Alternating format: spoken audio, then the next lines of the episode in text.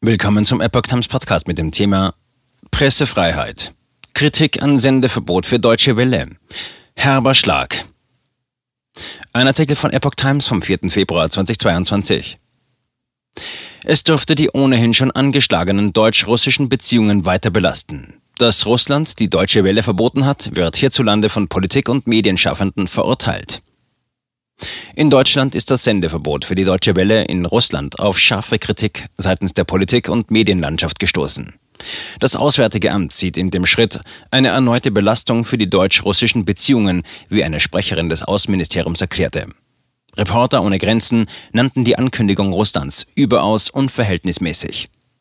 Geschäftsführer Christian Mier sagte, in einem Land, in dem die Pressefreiheit schon auf ein absolutes Minimum beschränkt ist, ist das ein herber Schlag für die Informationsfreiheit und die Pluralität der Medien. Nach Angaben des Moskauer Büroleiters der Deutschen Welle gilt das Verbot ab heute. Deutsche Welle in Russland.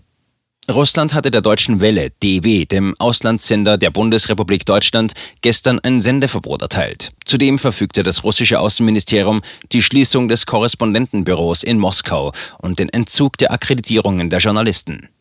Damit reagierte Moskau auf ein Sendeverbot des deutschsprachigen Programms eines Staatssenders RT.de wegen einer fehlenden deutschen Lizenz.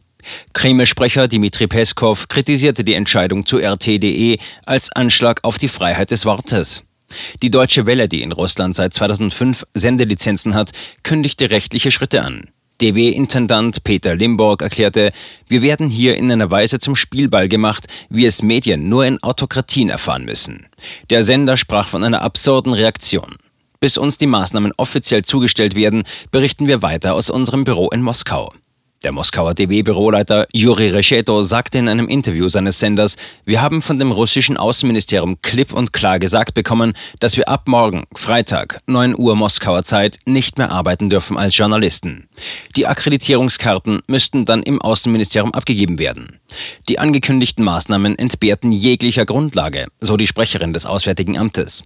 Sollten sie tatsächlich umgesetzt werden, würde dies die freie Berichterstattung unabhängiger Journalistinnen und Journalisten in Russland in erheblichem Maße einschränken. Das russische Außenministerium sprach lediglich von einer ersten Etappe.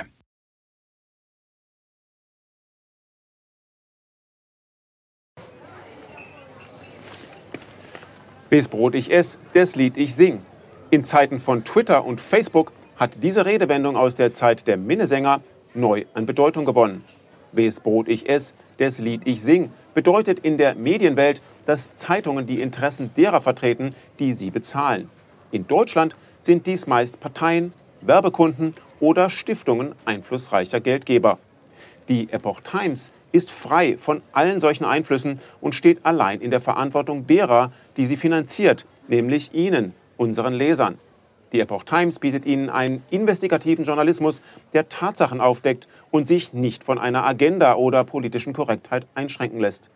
Wenn auch Ihnen wirklich unabhängige und unzensierte Informationen wichtig sind, dann finden Sie diese in der neuen Wochenzeitung der Epoch Times.